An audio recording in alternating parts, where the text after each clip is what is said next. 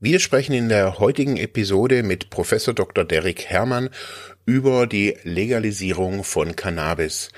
Wir ja diskutieren viele verschiedene Dinge. Zum einen die ja den aktuellen Stand der Legalisierung in Deutschland verglichen mit verschiedenen ja Aspekten der Legalisierung in den Vereinigten Staaten.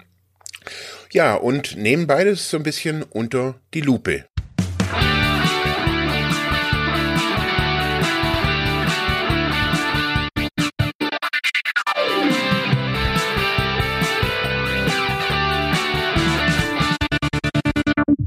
Hallo zusammen, herzlich willkommen bei Freiheit ohne Druck. Ich begrüße ganz herzlich meinen Kompagnon, den Marc. Hallo Marc. Hallo, hallo. Ja, mein Name ist der Kratz und äh, genau, wir sind ja die beiden Hosts von Freiheit ohne Druck. Und bei uns ist heute als Gast der Professor Derek Herrmann, der Chefarzt vom Therapiefonds Ludwigsmühle. Hallo Derek. Hallo. Ja, und äh, wir haben ja heute dieses Thema Cannabis-Legalisierung, kein oder ein Grund zur Panik, Fragezeichen, Ausrufezeichen, was auch immer.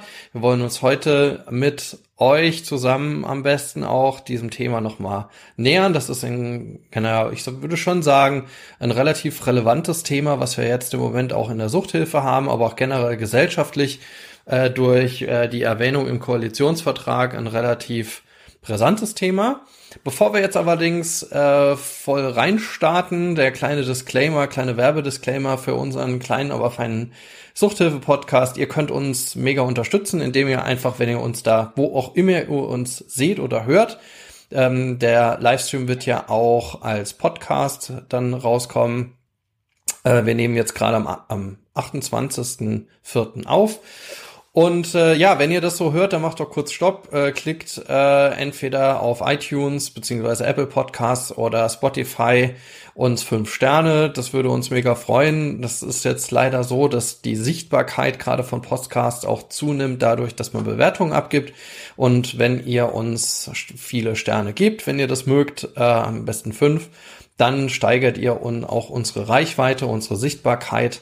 Und äh, das würde uns natürlich mega freuen, weil wir mit unseren Themen dann natürlich auch als mit Suchthilfe-Themen äh, auch weitaus sichtbarer sind. Und natürlich Abo dalassen, wenn ihr uns auf äh, YouTube seht.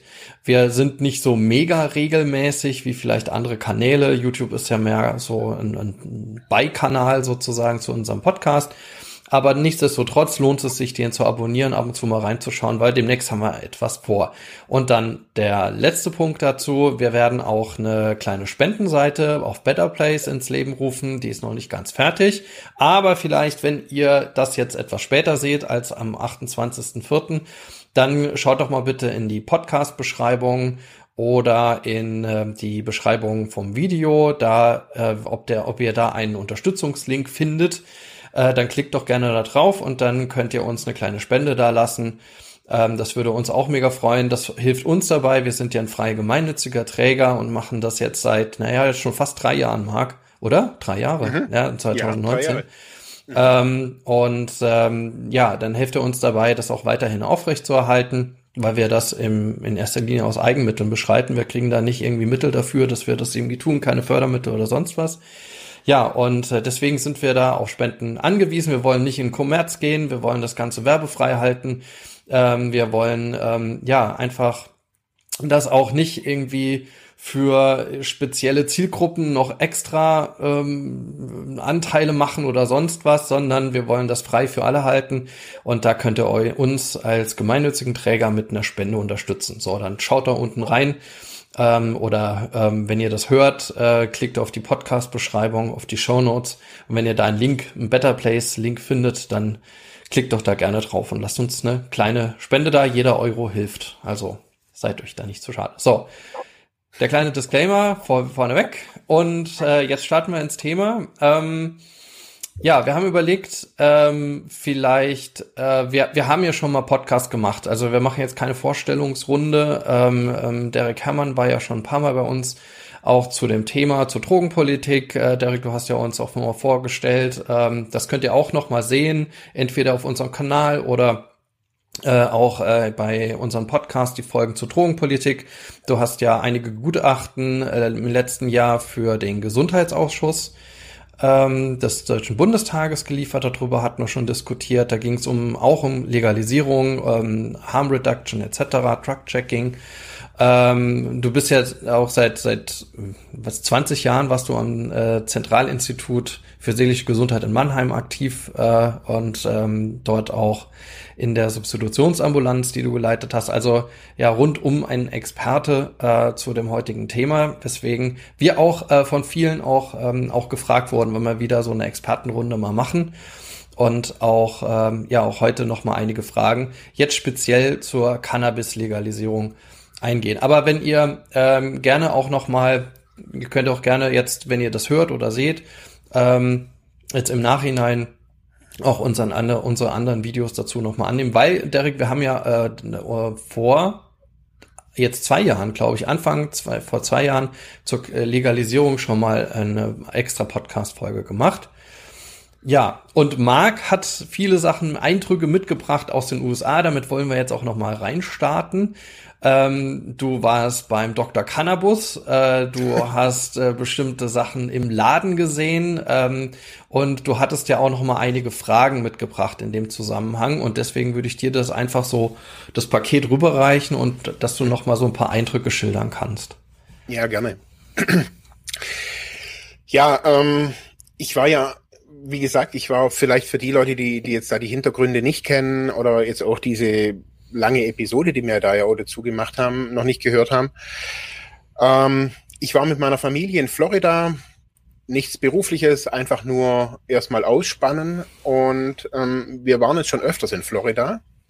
Und bezüglich der Cannabis-Situation äh, dort muss man sagen, dass ähm, Cannabis dort nicht legal ist. Also es ist nach wie vor ähm, illegal, wird auch strafrechtlich verfolgt, aber medizinisches Marihuana oder besser gesagt Cannabis zum medizinischen Gebrauch ähm, ist dort ja schon, als wir vor ein paar Jahren da ankamen, ähm, war das da schon in aller Munde. Dann so beim zweiten Mal, als wir da waren, ähm, war eher CBD überall. Also ich sage jetzt mal überall, also für mich, ich habe da halt einfach gefühlt so ein bisschen so ein Auge drauf. Also wenn wir halt irgendwie an der Straße langfahren und dann halt irgendwie riesen, riesen CBD-Schilder sind, das interessiert mich dann schon. Also so was, was ist da los?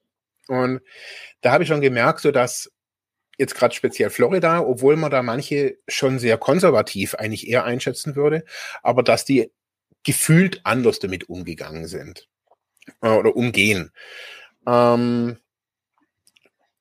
es ist ja dort so, dass auch Alkohol in der Öffentlichkeit, man darf da nicht trinken, da ist so dieses typische, man muss da irgendwie den Alkohol in der, in der, in der Papiertüte trinken ähm, oder halt drinnen und so weiter. Also es ist eine andere, ein anderes Regelwerk, das verstehe ich.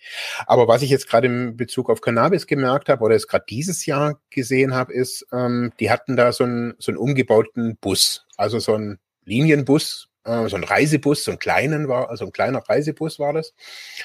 Und den haben die so ein bisschen, ja, jetzt nicht wirklich so Jamaika-mäßig, aber halt so ein bisschen Cannabis-mäßig angemalt.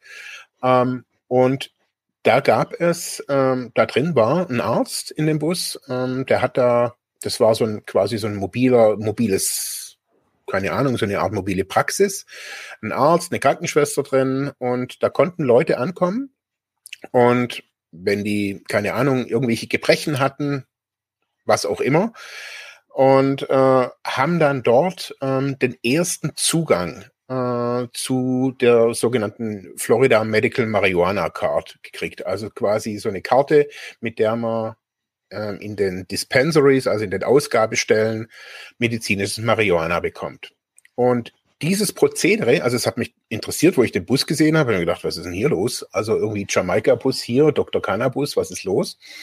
Und habe mir das angeguckt und hatte ich ja damals auch gesagt, ähm, ich hab, bin da rein und habe mich da einfach informiert, habe gesagt, hier, ich bin Podcaster von Freiheit ohne Druck und ähm, habe denen so ein bisschen von mir erzählt und die waren dann auch super interessiert und haben mir dann auch erzählt, wie, wie das da abläuft. Und was mich halt begeistert hat, war die Niederschwelligkeit. Also wie, ja, wie ich sage ich nicht wie einfach, das ist es nicht. Also man kriegt da jetzt nicht irgendwie im Hand und Drehen irgendwie ein Pfund Gras oder sowas, sondern ähm, da ist halt einfach da gibt es, also das wird irgendwie in den, in den, in den Medien dort auch, auch kommuniziert, dass der, dass der Bus halt jetzt hier vor, auf dem Parkplatz XY steht, von Montag bis Freitag und da kann man ankommen. Und da waren dann auch eben, ach, keine Ahnung, so total viele ältere Leute. Also so die eine, habe ich gerade vorher kurz gesagt, eben, die haben sie echt mit dem Rollator irgendwie in den Bus gehievt und dann nachher auch wieder rausgehievt. Ähm, super cool. Und ich habe das mit denen so, so besprochen, was macht man da? Und die haben halt erzählt, ja, ich kann ankommen, wenn ich jetzt zum Beispiel, keine Ahnung, Migräne habe oder eins von den Krankheitsbildern, wo quasi Cannabis dafür verschrieben werden kann. Und dann geht halt das Prozedere los und die beantragen das und drei Wochen später kriegt man per Post oder manchmal auch schneller diese Karte. Also drei Wochen ist so quasi die Regel, haben die mir gesagt. Und dann hat man relativ schnell diese Karte und kann dann auch da reingehen. Und dieser Arzt in dem Bus, der bestimmt quasi die Menge. Also wenn ich jetzt sage, hier, ich habe Migräne, dann sagt der, ah ja, hier, es gibt dies und jenes Gras, also Sativa XY und so weiter mit dem CBD-Gehalt so und so und dem THC-Gehalt so und so. Dafür, dafür, ähm, ich verschreibe Ihnen jetzt, keine Ahnung, 30 Gramm und diese 30 Gramm müssen aber für einen Monat halten. Also umgerechnet ist das dann quasi ein Gramm pro Tag. Also die kriegen das jetzt hier nicht irgendwie kiloweise, sondern wie eine normale Medizin. Und da können die aussuchen, sind die Raucher, wollen die das rauchen, wollen die das dampfen, wollen die das schlucken, also kriegen, wollen die Tropfen, wollen die ein Konzentrat, um das nachher in ihren Kuchen zu backen, alles Mögliche. Ähm, und so haben die mir das auch erzählt. Also da war auch kein Lacher dabei, sondern die sagen, ja, viele ältere Frauen, die rauchen einfach nicht, die wollen auch keinen komischen Geschmack durch, durch die Tropfen, sondern die kriegen halt dann ihr Konzentrat und dann backen die das in ihren Kuchen rein. Und dann können die ihren Kuchen quasi dementsprechend einteilen in, keine Ahnung, für eine Woche in, in, in sieben Stückle und so weiter. Und gibt natürlich auch Edibles und so weiter. Und das alles, dieses ganze, die, diese ganze Geschichte fand ich, also ich fand's super ganz ehrlich, ich fand es total cool, also so wie, wie niederschwellig das einfach da so vonstatten geht. Und jetzt wieder so zurück in, in Deutschland habe ich halt so gemerkt, dass auch wenn ich so diese Debatte so verfolge, dass es hier alles so zäh so, so vorsichtig, habe ich so das Gefühl. Und ich weiß nicht so, also so mit den Eindrücken bin ich jetzt so gekommen mit, wow, ähm, die gehen sehr offen damit um, auch sehr progressiv, habe ich so, so ähm, gemerkt. Also, dass, ja, äh, ich habe das Gefühl, die sind sehr offen. Viel geht, also das hat mir unsere Vermieter, da war ähm, von unserem Airbnb äh, da war Veteran und der hat mir auch so all die Jahre hat er mir immer so erzählt eben, er hat vor ein paar Jahren hat er jetzt von seinem Arzt CBD gekriegt und so weiter und jetzt hat er mir dieses Mal, wo wir da waren, hat er gesagt, so und jetzt kriege ich mal THC, obwohl er das ja schon in Vietnam hatte und so bla bla bla und ähm, aber jetzt kriegt er das halt quasi richtig verschrieben und er hat gesagt, er findet das total gut, ähm, ja, wie wie er jetzt einfach Naturmedizin, so hat er so gesagt, Naturmedizin nutzen kann. Ja, und so für Deutschland, ich weiß nicht, wie das, wie, wie das hier aussieht, um jetzt da vielleicht irgendwie den Ball nochmal irgendwie vielleicht an euch zurückzugeben. Ja, also du sprichst ja von einer medizinischen Nutzung, oder? Das ist halt das, was ich, also das ist, ja, also das ist das, was ich jetzt erstmal gesehen habe in der medizinischen Nutzung in Florida. Ich war natürlich jetzt vor ein paar Jahren noch in Kanada, da habe ich natürlich auch irgendwie die vollständige Legalisierung kennengelernt. Ähm, aber also das hier jetzt erstmal so vom medizinischen Standpunkt her, ja, das ist äh, medizinisches Marihuana. Vielleicht als Vergleich, ich habe vor, boah, ist jetzt glaube ich auch schon 15 Jahre oder 10 Jahre her, da war ich mal bei meinem Hausarzt und habe so gesagt, wie, wie werden eigentlich das bei mir, wenn ich jetzt wenn ich jetzt Cannabis, medizinisches Cannabis auf Rezept haben wollte. Und er hat damals wohl, also er hat abgewogen, er hat gesagt, ah, ah, ah, ah das Spießrutenlauf und Bürokratie, und er hat gesagt, vergiss es. Also, keine Ahnung, wie lange das jetzt her ist. kann, kann nur weniger her sein. Also schlussendlich hat es mich eigentlich nicht wirklich interessiert. Ich wollte nur wissen, wie einfach ist es? Ist es so einfach möglich? Und er hat mir damals auch gesagt, ja, das geht dann über Privatrezept und dann ist es irgendwie brutal teuer und so weiter. Und ich habe mir gedacht, boah, ja, und das war einfach so, was ich so jetzt gesehen habe, auch im, im Zuge von Legalisierung, dass dieser erste Schritt über die medizinische Schiene quasi äh, als, Medi als Medizin Marihuana anzubieten, auch wieder zwei unterschiedliche, ich sehe zwei unterschiedliche Welten, so mhm. für mich. Ja, vielleicht, wenn das so ein bisschen, ähm, bisschen ordnet, äh, äh, vielleicht dann äh, die Frage, die ich so ein bisschen gehört habe, aber Derek, du kannst auch frei darauf antworten, aber was ich so ein bisschen rausgehört habe, ist medizinischer Nutzen von Cannabis. Jetzt gehen die da sehr offen damit um und scheinbar auch, jetzt wie wir das hören, sehr na, sehr liberal. Ähm, Frage, macht das Sinn? Also jetzt, wenn man von der medizinischen Nutzensseite irgendwie da mal drauf guckt?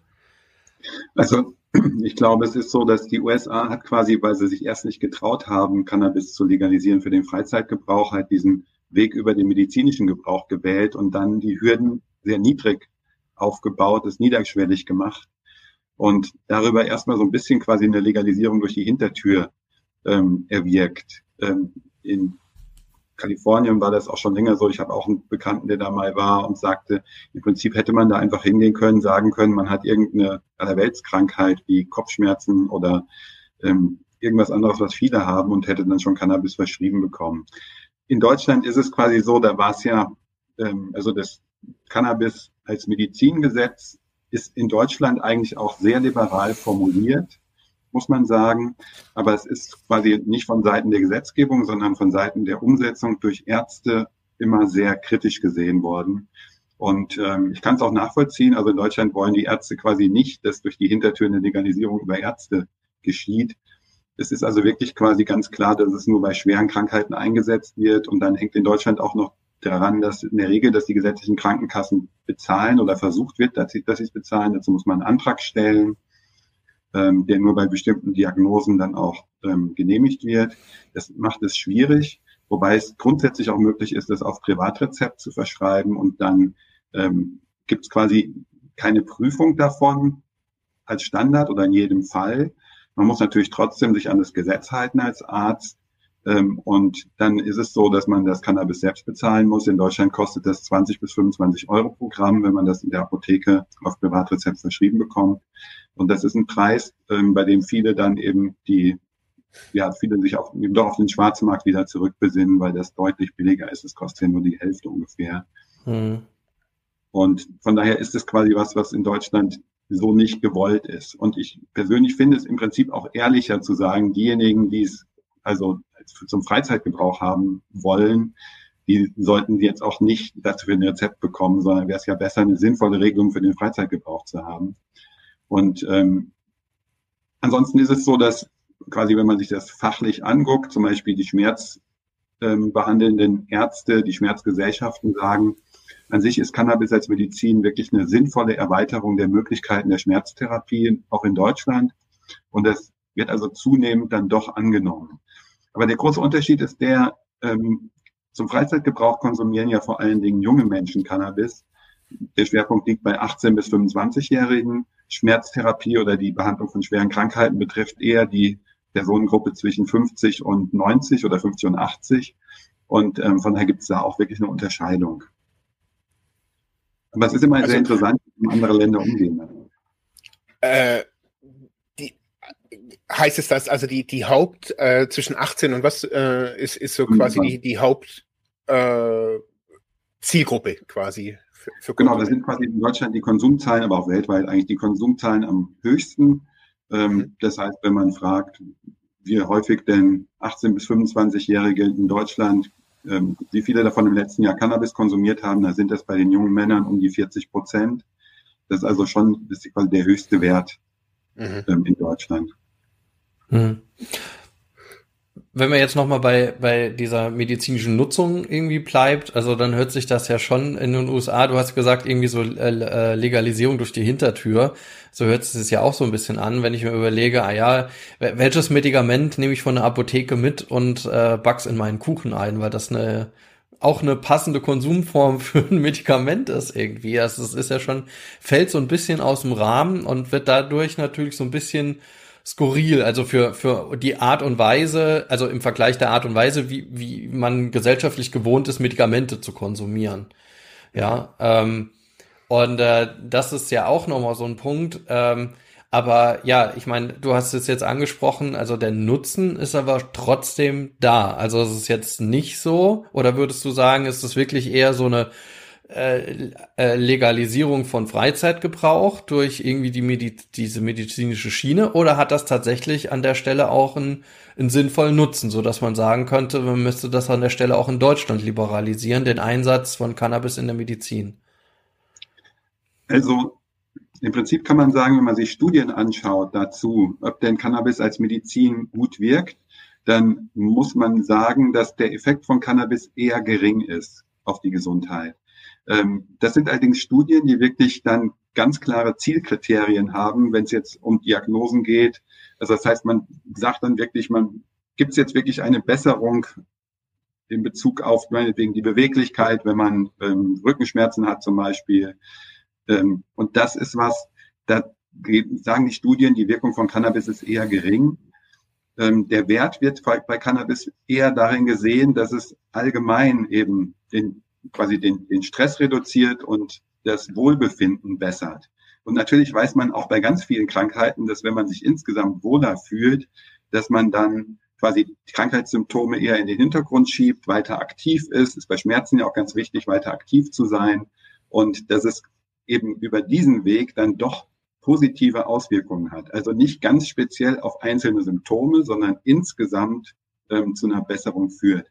Und vor dem Hintergrund, glaube ich, ist es in Deutschland so, dass es immer noch ähm, quasi restriktiv gehandhabt wird und dass es deswegen noch sicherlich eine größere Bevölkerungsgruppe gibt, die davon profitieren könnte, wenn eben einfach die Verschreibung leichter gemacht würde. Ich denke nur auch, dass der bessere Schritt jetzt erstmal wäre, Cannabis zum Freizeitgebrauch legal anzubieten. Und dann glaube ich, wird insgesamt ähm, ja, wird ja leichter, auch für diejenigen, die es nicht über ein Rezept sich besorgen wollen, sondern eben einfach ausprobieren wollen, ob es einen Einfluss auf die Gesundheit hat. Hm. Es gibt auch in aus Kanada kenne ich eine Umfrage, in der gefragt wurde, ob denn Cannabis jetzt für den Betroffenen oder der, der es konsumiert, ob das eher positive Gesundheitseffekte hat, neutral ist oder negative. Und da ist eigentlich in, in allen Bewertungen so, dass die meisten eher positive Effekte für die Gesundheit sehen und die Risiken als nicht so groß bewerten. Mhm. Ähm, ich, ich glaube, wir müssen noch mal, also ich habe jetzt gerade gemerkt, ähm, noch mal eine Begriffsbestimmung, glaube ich, einschieben irgendwie, äh, weil ähm, Marc, du hattest das auch gesagt, irgendwie dein, dein äh, der, dein Vermieter, der hat gesagt, er kriegt jetzt oder hat CBD bekommen, dann hat er THC-haltiges Cannabis bekommen.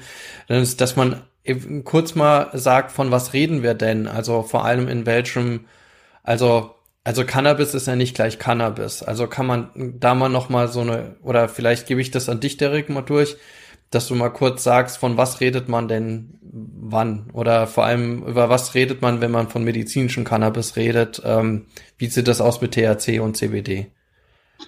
Genau, also der häufigste Inhaltsstoff von Cannabis ist THC, Tetrahydrocannabinol. Ähm, häufig in der Konzentration von zwischen 5 bis, sagen wir mal, 25 Prozent in den Blüten von Cannabis enthalten. Ähm, das ist der Stoff, der high macht. Und dann gibt's eben noch CBD, das ist die Abkürzung für Cannabidiol. Und das macht nicht high, ähm, ist in den quasi Cannabis zu Rauschzwecken weitgehend rausgezüchtet worden. Dieses CBD wirkt, hat eine ganze Reihe von positiven Effekten auf die Gesundheit ähm, und schützt letztendlich auch das Gehirn, also wirkt neuroprotektiv, hilft auch gegen Angst, gegen Psychosen, ähm, hilft gegen, gegen verschiedene Entzündungen auch. Also das ist eher, ist gut bei Schlafstörungen, ist also eher wirklich was, was sich medizinisch breit anwenden lassen würde. Und das THC, ähm, gibt es auch da eine medizinische Verwendung für? Ähm, da gibt es eben einfach auch eine medizinische Verwendung für verschiedene, in Deutschland kann man sagen, für die verschiedenen Diagnosen, wie zum Beispiel wie bei Multiple Sklerose, bei einer Spastik, die in dem Zusammenhang auftritt bei Migräne, bei zur Appetitsteigerung, bei Krebserkrankungen und AIDS. Ähm, ja, es gibt einfach eine ganze Reihe von, als Schmerztherapie, gerade bei neuropathischen Schmerzen, also bei Nervenschäden jetzt eingesetzt. Und ähm, das sind so die Hauptindikationen, Weil ich habe ich habe ja deswegen gefragt, weil ähm, häufig begegnet einem ja das in der Diskussion so, dass das gute Cannabis ist so, dass die CBD ist ja jetzt auch so ein bisschen in Lifestyle übergegangen. Ja, äh, findet man bei DM oder also bei anderen äh, Rossmann etc. bei irgendwelchen äh, äh, wie heißen die Reformhäusern? Nee, ähm, Drogerien, äh, Drogerien, genau. Ja, oder es ist halt irgendwo dazu gemischt, äh, äh, auch in der Kosmetik. Ähm, und äh, das THC ist so das böse Cannabis, so das High macht und das irgendwie schlecht ist. Aber das kann man ja nicht so genau sagen. Also diese Unterscheidung irgendwie führt eigentlich nirgendwo hin, oder? Ja, es ist so ein bisschen vereinfacht, aber ein wahrer Kern ist natürlich schon drin. Also durch, durch CBD hat man, bekommt man eben keine Abhängigkeit, keine Psychosen. Es ähm, führt auch nicht zu Störungen des Kurzzeitgedächtnisses. Ähm, deswegen ist CBD schon einfach quasi der harmlosere Stoff drin. Ähm, und es ist, es macht ein kleines bisschen müde, das CBD, was ja eben auch günstig ist, wenn man Schlafstörungen hat zum Beispiel. Aber an sich, also wie gesagt, ist ein wahrer Kern da drin. Also hm. an sich ist CBD deutlich harmloser als THC. Hm. Also was ich mich so die ganze Zeit frage, so wo, woher kommt, also also auch in dieser Bestimmung, also auch in dieser Begrifflichkeit, also so dieses harmlos und also ich habe immer so das Gefühl, so das Bestreben bei, bei, bei diesen ganzen Gesundheitssachen ist immer so, dass wir so eine nüchterne Gesellschaft sind. Also so, da wird High sein ähm, gar nicht als was Gesundes, also das wird was, als was Krankes dargestellt, habe ich so die ganze Zeit so das Gefühl. Also so jeder, der sich irgendwie berauschen will mit Tetrahydrocannabinol, äh, quasi den gleichen Stoff nimmt, der den auch HIV und Krebskranke nehmen, der ist krank. Also so, das ist ja quasi immer wieder so die Message. Ähm, und ich, also ich kann das irgendwie manchmal irgendwie nicht so nachvollziehen. Also ehrlich, also auch in Debatten kann ich es manchmal nicht so nachvollziehen. Ja, das ist halt wirklich so eine ganz, also es ist eine, eine ganz grundsätzliche und schwierige Frage. Ich würde dem auch zustimmen. Es ist also einfach so, dass ähm, ich glaube, zum Menschsein gehört auch dazu, mal berauscht zu sein. Es ist ja sogar so, dass es ähm, diesen berühmten Tierfilm gibt, wo Tiere vergorene Früchte essen und dann betrunken sind und dabei auch eigentlich ganz glücklich wirken. Also ich glaube, berauscht zu sein ist an sich eben einfach was, was jetzt, wie gesagt, ein menschliches Bedürfnis ist.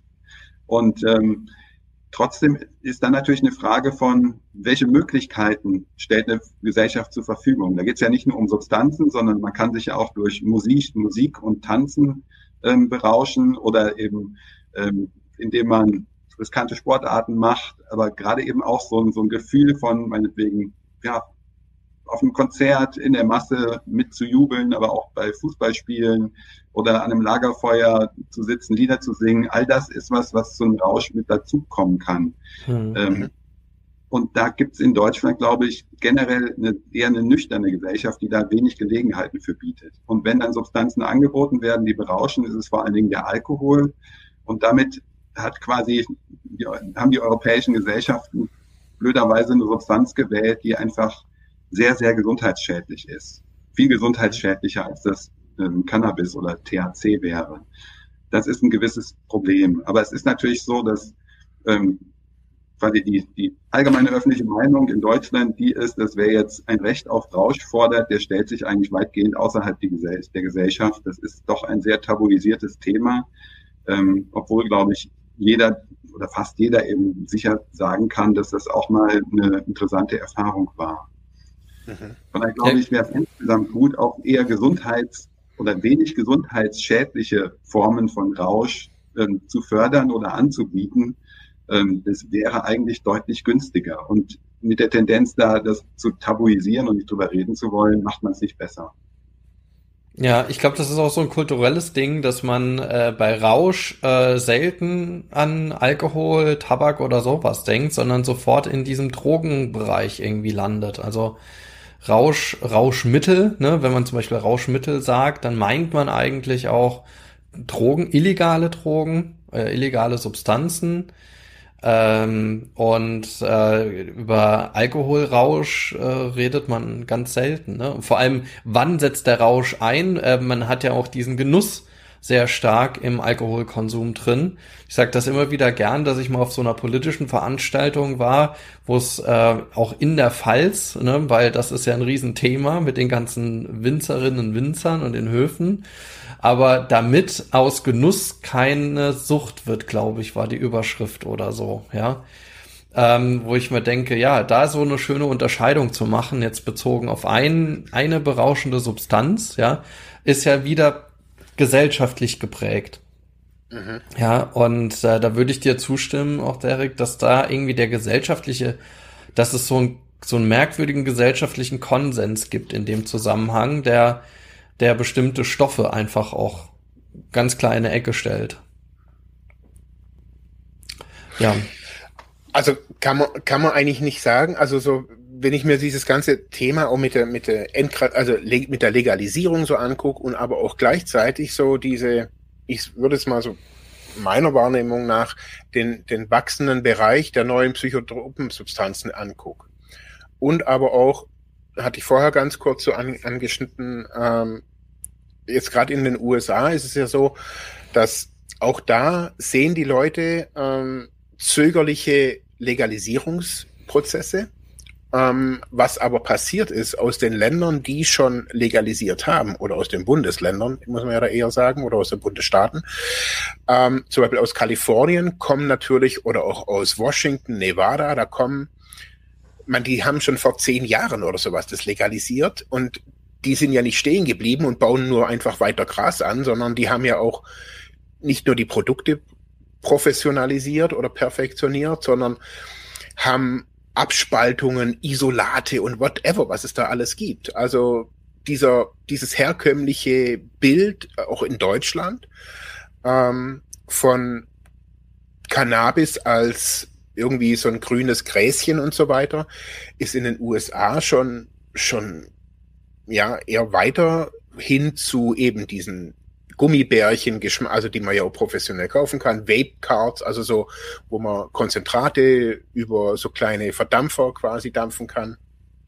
Und da gibt es halt jetzt ein, was ich halt sehe, oder ich habe da mit so einem Vape-Shop-Betreiber mal geredet, ähm, weil das ja zusammen mit E-Liquids auch verkauft wird, also in den gleichen Shops oftmals, ähm, diese Zubehörsachen. Und der sagt, es entsteht ein immer größerer grauer Markt, also von, von Derivaten, also von eben diesen THC-Derivaten, wo mittlerweile, und das ist jetzt das erste Jahr, wo ich das gesehen habe, wo auch synthetische Cannabinoide da irgendwie in, in den Markt reinkommen, die halt legal sind. Also da sind wir wieder bei, bei den neuen psychotropen Substanzen, ähm, die halt legal sind und das alles, weil meines Erachtens halt alles zögerlich, also also, ich meine, ich bin jetzt 46 und ich warte gefühlt schon mein Dreiviertel Leben irgendwie auf eine Legalisierung. Also, ich habe neulich irgendwie zu einem zum Kumpel gesagt, ich glaube da in meinem Leben glaube ich schon nicht mehr dran. Also, weil, also ich sehe hier, wir diskutieren und machen Studien und eigentlich ist es doch eine Glaubenssache, oder? Habe ich so manchmal so das Gefühl. Ja, genau. Beziehungsweise es ist, ist natürlich, es es ist eben nicht nur eine Glaubenssache, sondern es ist halt wirklich gut, wenn man quasi die, die Folgen und die Risiken besser abschätzen kann. Und da, da muss man sagen, da hat man einfach schon sehr große Fortschritte gemacht, auch in den letzten zehn Jahren, ähm, und weiß eben einfach doch mehr. Aber ich glaube, was du da beobachtet hast, Marc, ähm, in den USA ist sicherlich ein Problem, was man ja hier auch hat. Das heißt, solange wie eben ähm, das normale Cannabis illegal ist, wird halt nach Ausweichmöglichkeiten gesucht. Und das war in Deutschland vor allen Dingen der Grund dafür, dass es diese Spice-Produkte, also synthetische Cannabinoide, die auf Pflanzenbestandteile gesprüht werden, dass die eben einfach ähm, ja, eine zunehmende Beliebtheit gefunden haben, zumindest bei einem Teil der Konsumenten und mit deutlich größeren Gesundheitsschäden verbunden sind als das normale Cannabis. Und das ist ein Effekt, auch wurde wird mittlerweile teilweise Cannabis verkauft, also quasi Nutzhanf, auf die synthetische Cannabinoide draufgesprüht sind, weil das ähm, eine hohe Gewinnspanne für die Dealer bedeutet. Und das sind also die typischen Folgen, die eher negativ sind, davon, dass man eben Cannabis nicht legalisiert hat. Also von ja. daher wirklich problematisch. Ja, irrsinnigerweise wird es ja auch in der Debatte genutzt, äh, auch um äh, die Legalisierung jetzt von natürlichem Cannabis äh, zu behindern. Also zu sagen, guck mal, was da passiert, ja. Oh je, oh je, dann, dann hat man nicht nur das im Laden, dann hat man noch alles Mögliche, keiner blickt mal durch und äh, dann gibt's halt das, was du berichtet hast, Marc, äh, mit, äh, dann findet man das in Gummibärchen überall und äh, im Tee und ne, jetzt wird da eine Riesenindustrie aufgezogen. Dann habe ich auch von äh, eher linkerer Seite dann schon so die ganzen Marktskeptiker, äh, SkeptikerInnen, die dann sagen, oh Gott, oh Gott, oh Gott, das ist da eine Riesenindustrie, die Wirtschaft, die alle profitieren davon. Ich mache eine gleiche Problematik wie bei der Alkoholindustrie auf. Also die Debatte ja, äh, beginnt dann irgendwie loszulaufen. Aber was, was, was ich jetzt mal spannend fände, wäre, wenn wir vielleicht ähm, auf genau diese Fragen auch eingehen, die wir jetzt schon so angetippt haben.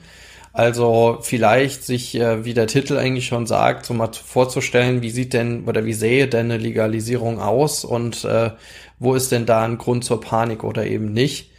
Ähm, Vielleicht mal starten wir mal bei, bei den äh, KonsumentInnen oder jetzt ähm, an der, der Zielgruppe. Jetzt, Derek, du hast ja schon gesagt, ähm, dass für den, ähm, für den Freizeitkonsum äh, gerade die Gruppe von 18 bis 25-Jährigen irgendwie, äh, dass das da der, ähm, der Konsum am höchsten ist.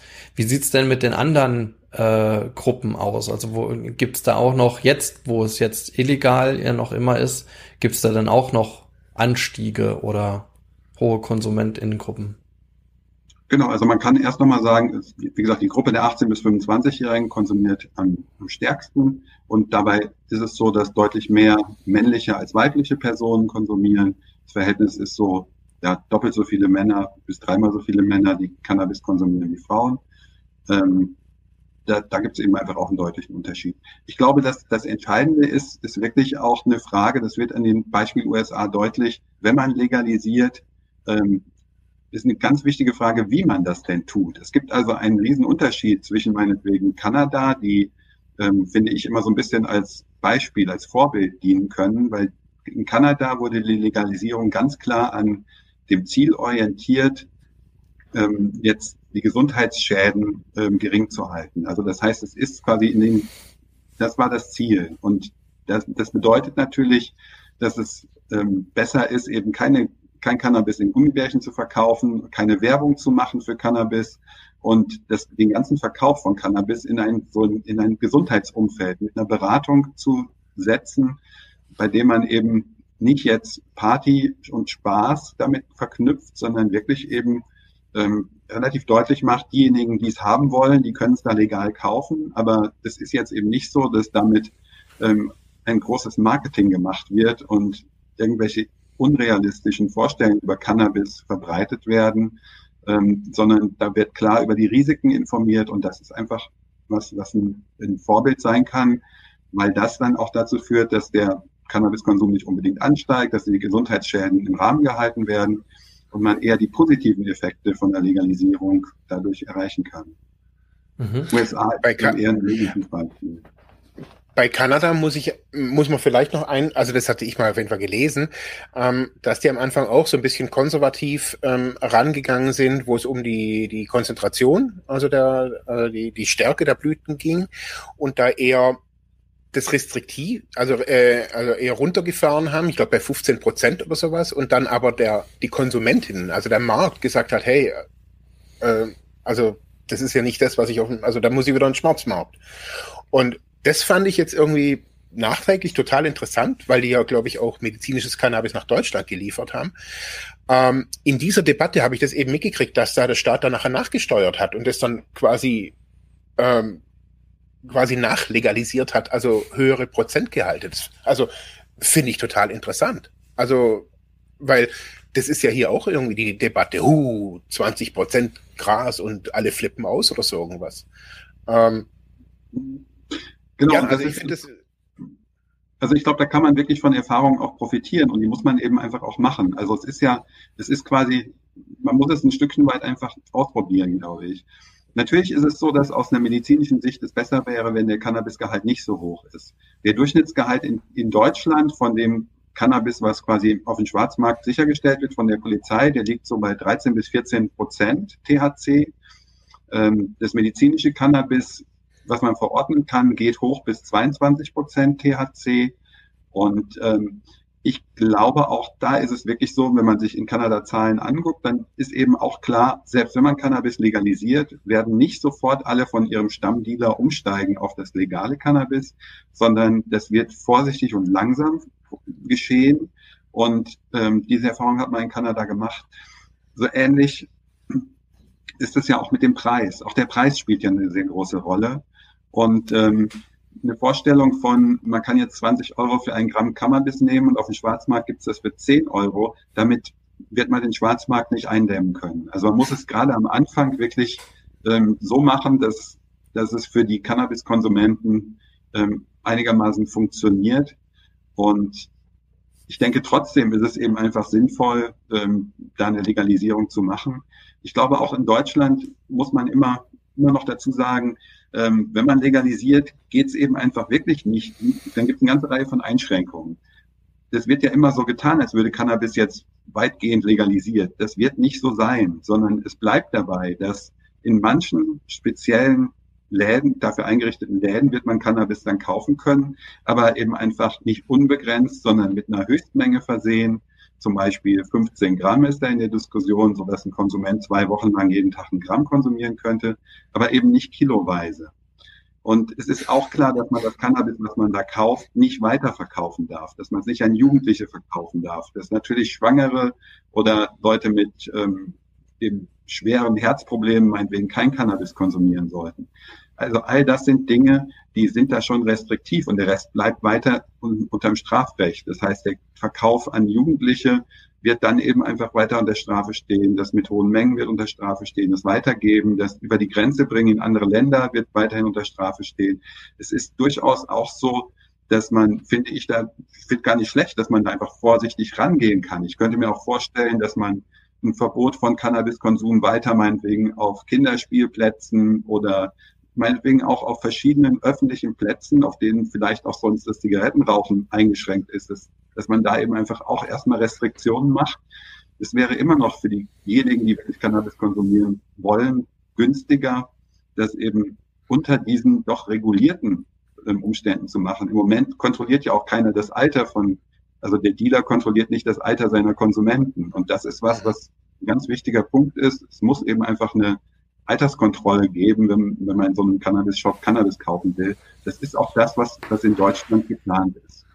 Ich würde, Und ich würde sagen, Ah, ja, ja, ich, ich würde mal kurz einhaken, weil jetzt, jetzt haben wir ganz viele Themen. Ihr seid ja gar nicht auf meine Konsumentinnen äh, ähm, Anfrage eingegangen, aber ist jetzt gar nicht weiter so schlimm. Aber ich würde jetzt, bevor wir auf diese ganzen Punkte eingehen, weil ich hätte jetzt schon ganz viele Nachfragen an den Stellen, würde ich nochmal zurück zur Konsumform oder zur Darreichungsform gehen. Also damit ich, weil wäre ganz schön, wenn wir am Ende irgendwie hier angelangen, dass, dass, dass die jetzt, das, die zuhören oder auch zuschauen, irgendwie ein Bild davon vielleicht haben. Vielleicht können wir so ein Bild auch kreieren, wie wäre das denn? Also wie, was würde das denn heißen, ne? Ganz konkret. So. Und jetzt habe ich schon gehört, rausgehört, naja, ich habe halt CBD, THC, also es geht ja um THC-haltiges Cannabis. CBD kann ich ja schon kaufen in unterschiedlichen Konzentrationen ähm, und unterschiedlichen Formen in, in Kosmetik etc. Äh, wie wäre das denn bei THC, also THC-haltigen Cannabis? Welche Form gibt es denn, die ich, die ich dann kaufen könnte, die möglicherweise auch schadensminimierend ist? Also wenn ich da rauche, habe ich ja die habe ich ja das Krebsrisiko teilweise, ich glaube, höher teilweise als Tabak ähm, oder das Tabakrauchen, aber das hm, mache ich jetzt Frage, Fragezeichen dran. Aber vielleicht in die Runde gefragt, was kann ich denn dann kaufen? Also jetzt mal weg davon wo. Also, aber ich bin jetzt jemand, der will jetzt THC-haltiges Cannabis kaufen. In welcher Form finde ich das? Also ich kann dir sagen, wie es besonders jetzt in Kanada und in den USA ist, also was ich da kaufen kann. Und da kann ich eigentlich, ähm, also jetzt mal weg vom medizinischen, sondern wirklich für, ich will ja, Cannabis kaufen, da kann ich, dann kann ich das mittlerweile jetzt 2022 in jeglicher Darreichungsform kaufen, die ich möchte. Ähm, jetzt ist der neueste Hype, wo ich da war, habe ich gesehen, ähm, ist wasserbasiert, also dass ich das in Drinks kriege, also in Dosen zum, zum Aufmachen. Ähm, das ist ganz oft in gerade in Kanada ein bisschen kombiniert mit ein bisschen vegan. Das ist, wird ein bisschen, ja, ähm, wird ein bisschen kombiniert. Was ähm, hat das ähm, miteinander zu tun? Keine Ahnung. Also ich glaub, Außer, dass, dass es pflanzlich ist. Also ja, ich glaube, das wird ja, ich glaube, das wird so ein bisschen mitgenommen. Also so dieser okay. pflanzlich und so weiter. Ähm, natürlich klassisch Gras, also so Blüten. Ähm, dann ein großer Markt, auf jeden Fall in, in Kanada habe ich das so wahrgenommen, ähm, sind Konzentrate. Ähm, mhm. Also quasi die. So kleine Flächen und mit so Pipette und irgendwie. Oder? Nee, nee, das, sind, das ist quasi, also das Harz aus den Blüten, das wird ah. extrahiert ähm, oder destilliert wird, gibt es unterschiedliche Verfahren und auch da gibt es eine ganze Variation an, also es gibt so wirklich hartes Harz, also das ist dann so wie Glas, dann gibt es, also in, ich kenne mich da, ich habe mich da halt irgendwie schlau gemacht, was es da alles gibt, in, wo ich in Kanada war, ähm, weil ich sowas eigentlich noch gar nie gesehen habe. Also so ich wusste gar nicht, dass es das gibt vorher. Also dann ist also das aber auch schon so ein bisschen industriell, also nicht nur ein bisschen, sondern stark industriell verarbeitet. Ne? Also jetzt, total. wenn ich das im Trin Trink finde, so, dann ist das, das ja ist schon. Auch, und Derek, dich habe ich so verstanden. Und Derek, dich habe ich so verstanden, dass die Diskussion in Deutschland eher so ist, dass es weg von diesen Industrieprodukten geht. Genau. In Deutschland geht es wirklich eher um die klassischen Hanfprodukte, also eigentlich sind es ja keine Produkte, sondern es sind wirklich einfach die reinen Blüten. Und dann gibt es natürlich ähm, auch hier verfügbar immer mal wieder noch ähm, Haschisch, also quasi ähm, ja die letztendlich das als zu Platten gepresste Extrakte von Cannabis. Ähm, und es ist auch so, dass also wenn man es gesundheitlich stark orientiert, dann will man ja jetzt auch nicht die Konsumenten zu neuen Konsumformen, die vielleicht ähm, ja einfacher sind, die vielleicht auch für Leute, die nicht rauchen, attraktiv sind. Man will ja quasi keine neuen Konsumenten, sondern man will eigentlich nur, dass diejenigen, die die jetzt schon konsumieren, ähm, das Ganze ähm, legal machen. Und der, ich kann das eigentlich ganz gut nachvollziehen. Es wäre eben, also gerade diese Sachen mit Gummibärchen oder das in die Form attraktiver zu machen, finde ich ungünstig. Was natürlich noch ein gewisser Vorteil wäre, wäre, es gibt auch also man kann CBD als CBD-Tropfen, als Cannabis-Extrakt kaufen in Deutschland auch. Ähm, und das ist was, man könnte natürlich auch einen Cannabis-Extrakt machen, mit dem THC mit dabei ist. Aber es ist eben einfach so ein bisschen eine Frage von, das weiß man ja beim Alkohol auch, ähm, wenn man jetzt vergleicht, man trinkt ein Bier oder man trinkt eine Flasche Schnaps, dann ist, hat es einen sehr unterschiedlichen Effekt. Und natürlich ist es so, dass unerfahrene User ähm, vielleicht ungünstige Erfahrungen machen, wenn die wirklich hochkonzentrierte mit 80 Prozent THC oder sowas Extrakte in die Hand bekommen, dann ist natürlich die Gefahr durchaus da, dass die sich überdosieren und dann eben doch auch starke gesundheitliche Probleme bekommen. Deswegen finde ich grundsätzlich den Weg eigentlich erstmal gut, bei dem zu bleiben, was es schon gibt. Ähm, die Konsumformen sind dann ja, das, was empfehlen, empfohlen wird, ist ja Cannabis quasi nicht mit Tabak zusammenzurauchen, das, was in Deutschland meistens gemacht wird, sondern man kann das ja eben auch vaporisieren. Also das heißt, einen Verdampfer benutzen, die gibt es in unterschiedlicher Qualität, kann man aber auch mittlerweile überall kaufen, ähm, damit man eben nicht mehr, da wird dann quasi das, die Cannabisblüten werden dann nicht verbrannt, sondern nur erhitzt, dadurch entstehen weniger Schadstoffe. Man kann es dann eben auch ohne Tabak konsumieren. Ähm, man kann natürlich Cannabisprodukte auch essen und das ist auch was, was weniger gesundheitsschädlich ist als das Rauchen. Aber da kann man natürlich einfach auch Cannabisblüten ähm, für benutzen, entweder indem man das irgendwo reinbackt oder eben in anderen leicht fetthaltigen Getränken wie Milch oder auch mal in Tee mit dazu tut. Genau, das war ja letztens, glaube ich, das war, war doch so ein Skandal. Bei irgendeinem Discounter ist so Tee aufgetaucht, der irgendwie so eine, eine gewisse Konzentration von Cannabis hatte und dann haben die da einen Shitstorm gekriegt. Also Tee wäre jetzt auch, also das kennt man ja so mal ein bisschen Lifestyle, so Hanftee etc. Da ist ja meistens dann kein THC oder ist eigentlich kein THC drin. Aber das wäre auch denkbar, also dass man so, so Tees dann findet. Genau, grundsätzlich schon. Okay. Für mich, für mich, also wenn ich das so höre, für mich ist das, das ist die typisch deutsche Legalisierung. Total mhm. langweilig. Also, ja, ja ohne, das ohne Das ist auch mein Eindruck, ja, ja. Also, das ist ja, also allein schon, wo du das gerade vorher gesagt hast, so, man will ja keine neuen Konsumenten, da denke ich mir, und genau das ist die Hybris. Mhm. Das ist die Hybris. Man will ja eigentlich gar nicht legalisieren und man macht es ja eigentlich nur, damit die, die es jetzt schon konsumieren, in 20 Jahren hat man diesen ganzen Suchtsumpf ausgerottet. Also so, mhm. also ich verstehe das genau. aus Medizin, ich, ich, zum Beispiel, ich verstehe das aus medizinischer Sicht, dass man zum Beispiel jetzt gerade Konzentrate, ähm, vielleicht jetzt nicht so prominent irgendwie, also ich glaube, dass es genauso wie im, beim Alkohol, also wenn ich jetzt mal so mich vergleiche, ich hatte heute Morgen erst mit einem Kumpel eine Diskussion. Ich habe mein Leben lang nie Alkohol wirklich gemocht und bin auch kein Biertrinker und so weiter. Aber wenn ich mal, also auch gerne getrunken habe, dann habe ich mir so ein Jack Daniels oder so irgendwas oder halt so, so, so ein Whisky oder sowas gegönnt.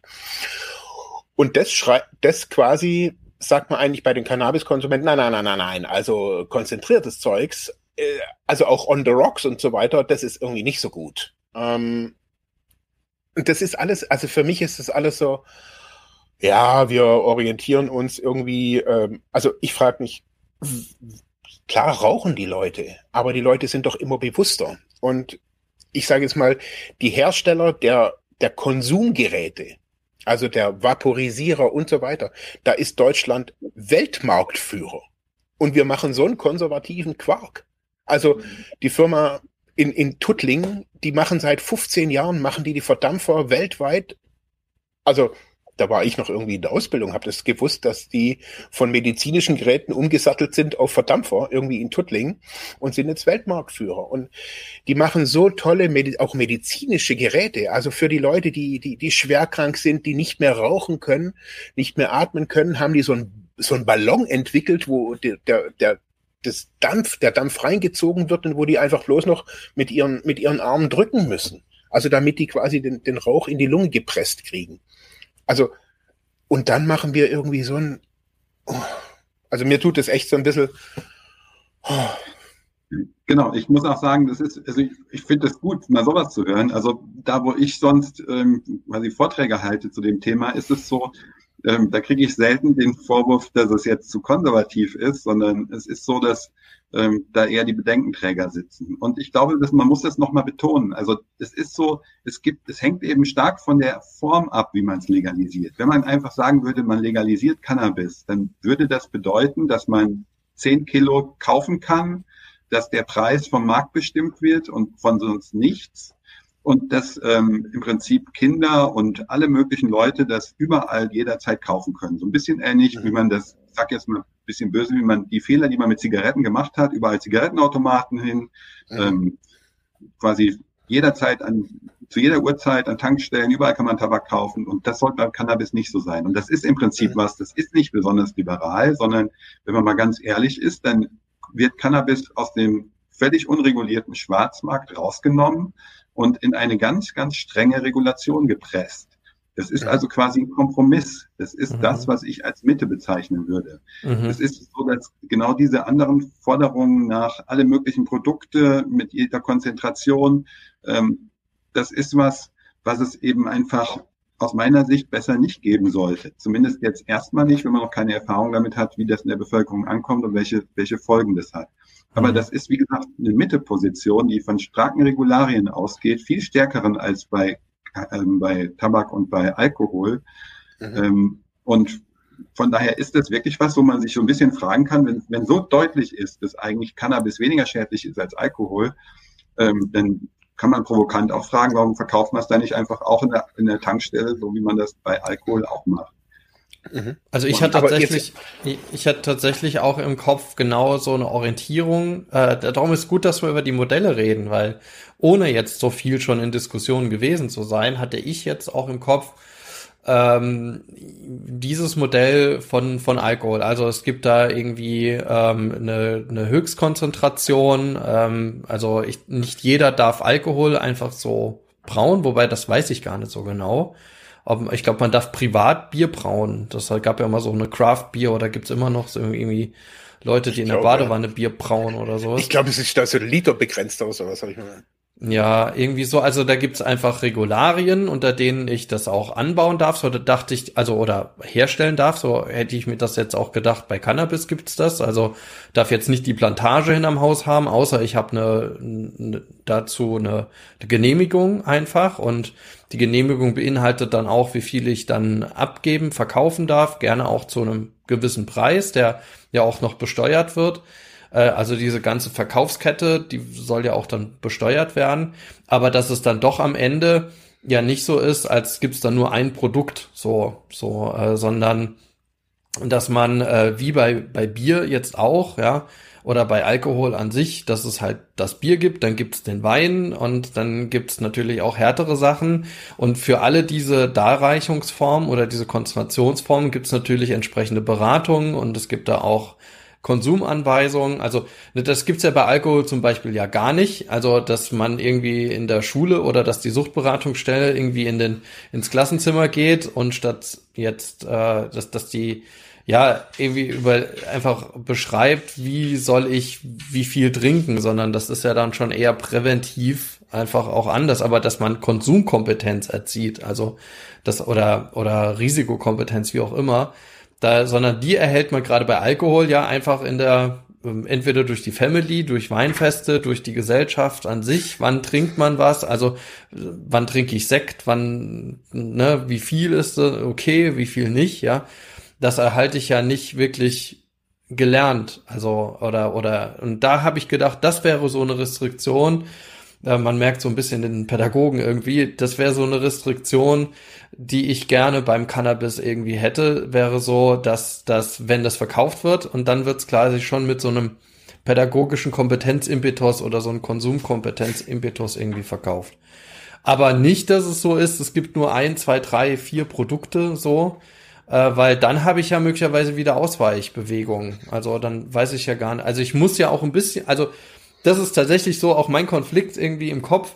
Ich muss so ein bisschen attraktiv sein. Also es muss, das darf nicht so wirklich steril und wie auch immer sein, sondern ein kleines bisschen brauche ich eine Attraktivität dafür, dass ich auch die Zielgruppe anspreche, die ja ihren Freizeitkonsum gestaltet, dass die einfach auch umsteigt, ja.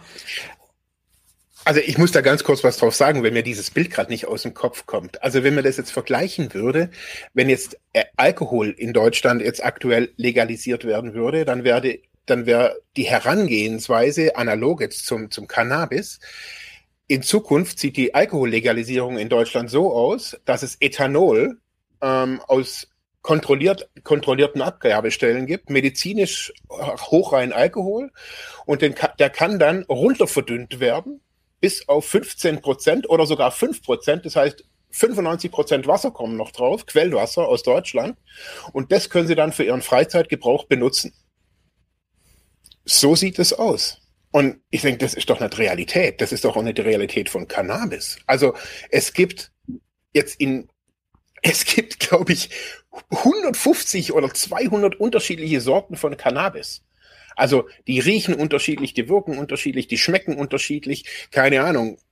Also und in Deutsch, also jetzt wieder muss ich wieder sagen so, es wird wieder so so ein bisschen so, ihr kriegt euer ein Gras und das ist ja schon seit also gefühlt schon mein halbes Leben wird über Betrokan diskutiert in der Szene, dass es einfach ein Schrott ist. Und trotzdem wird es medizinisch weiterverkauft. Warum? Keine Ahnung ich, ich mutmaß, dass die Bundesregierung wahrscheinlich tonnenweise Petrokan gekauft hat ähm, und jetzt an die medizinischen Patienten ausgibt. Aber das ist halt so für mich wieder dieses Ding, es ist noch nicht attraktiv. Also genau, die Leute wollen doch ihren Jack Daniels und ihr Warsteiner und, und lauter ihre unterschiedlichen Biere und ihr Guinness und mit Stickstoff. Warum darf das bei Cannabis nicht sein, wenn es legalisiert wird? Also im Prinzip ist es schon so, dass es soll schon unterschiedliche Grassorten geben, die ja eben dann auch einen unterschiedlichen THC und CBD-Gehalt haben. Damit hat man eben schon ein gewisses Spektrum, so wie es eben verschiedene Bierbrauer gibt, bei denen es kleine Unterschiede im Geschmack gibt. Also so ein bisschen was in die Richtung soll da schon sein. Aber es ist so, dass in Deutschland ist ja quasi der man kann ja im Prinzip die Konsumenten fragen, wie viele machen denn mit ihrem Cannabis noch irgendwelche besonderen Dinge? Also wie viele backen sich denn irgendwas daraus oder wie viele essen es denn wirklich? Und da ist es schon so, dass wirklich die überwiegende Mehrzahl ähm, es eben mit zusammen mit Tabak oder auch pur konsum einfach raucht, konsumiert. Und deswegen glaube ich, dass man schon einen Großteil damit kriegen würde, wenn man eben verschiedene Grassorten hätte, die man anbieten kann mit verschiedenen Konzentrationen, so wie das auch im medizinischen Bereich ist, dann glaube ich, wird man damit durchaus eine, schon einen Großteil kriegen. Mhm. Und diese Sachen, die in den USA verfügbar sind, mit in Gummibärchen oder in anderen Produkten, ähm, das, sowas gibt's natürlich hier eben einfach nicht. Deswegen gibt's dafür auch noch keinen Markt.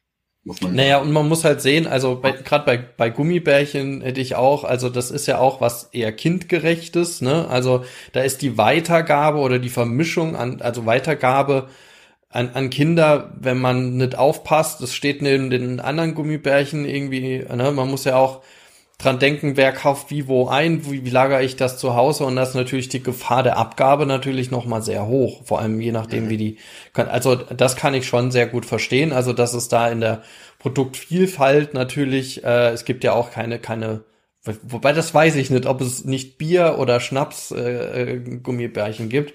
Gut, es gibt Schnapspralinen, ne, muss man ja sagen, ne, sowas gibt's ja, ja schon äh, und wird da immer wieder beworben mit Sommerpause etc. und jetzt kauft doch ein und verschenkt es an die Oma. Ähm, aber ähm, naja gut, also wenn man von der Seite sieht, ne, ist es auch wiederum. Hm. Aber wobei, äh, kann man, kann man sich von Schnapspralinen wirklich betrinken, aber ich glaube, für kleine Kinder ist das schon gefährlich. Mann, ich weiß nicht, wie das bei wie, wie ist es bei euch, wenn, wenn eure Rehabilitanten ähm, sich jetzt irgendwie eine Packung Moscherie am Abend reinpfeifen, gilt das als Rückfall? Das gilt als Rückfall. Mhm. Da ist ja ganz klar Alkohol drin. Es ist auch so, dass man, da kann man einen Atemalkoholtest machen. Das wird auch zu einer vernünftigen Alkoholkonzentration führen. Man Eben. bekommt natürlich jetzt keinen Rausch von über ein Promille, aber es ist so, dass so ein bisschen kann, es kann bis, schon bis zu der Grenze gehen, wo man auch nicht mehr fahren kann. Also, mhm. Das gibt's schon. Nee, aber ich glaube, es ist einfach, also man muss sich wirklich klar machen, das, was jetzt da gefordert wird in Deutschland, ist ein Kompromiss. Es ist ein Kompromiss aus, wir geben alles frei und es ist, bleibt verboten, wie es jetzt im Moment ist. Mhm. Und dieser Kompromiss ähm, sieht erstmal relativ viele Kontrollen vor, um eben das Risiko, gerade das Risiko nicht einzugehen, dass da der Konsum unglaublich gesteigert wird und es eben sehr viel mehr Gesundheitsschäden gibt. Und da, ich glaube wirklich, dass, dass dieser Weg auch ein verantwortungsvoller ist jetzt erstmal. Das heißt ja nicht, dass man in Zukunft anpassen kann. Und mhm. wenn man dann sieht, es funktioniert nicht, dann ist es, wäre es ja auf jeden Fall gut, dann auch Anpassungen vornehmen zu können. Aber im Prinzip sieht man jetzt gerade in Kanada ja auch die Effekte, die da sind. Ich habe mir gerade eben noch mal kurz die Zahlen angeschaut. Bevor es legalisiert wurde, war die Einjahresprävalenz von Cannabis bei, das war dann 2018, bei 22 Prozent. Die haben also 22 Prozent der Bevölkerung hat gesagt, sie haben im letzten Jahr mindestens einmal Cannabis konsumiert. Und ähm, das war dann jetzt im Jahr 2021 ist es gestiegen von 22 auf 25 Prozent. Es ist also ein Anstieg da, kann man sagen. Ähm, und Allerdings war da auch Corona.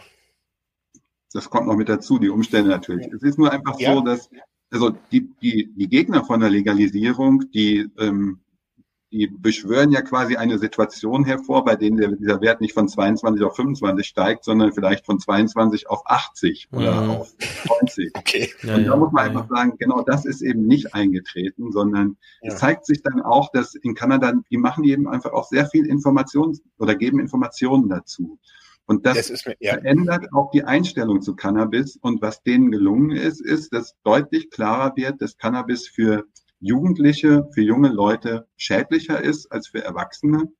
Und diese Message, die haben die rübergebracht. Deswegen ist es so, dass, ähm, also erstmal sieht man das, man kann ja so nach Einstellungen fragen. Man kann ja einfach fragen, was denken Sie, ist Cannabis schädlich für Jugendliche?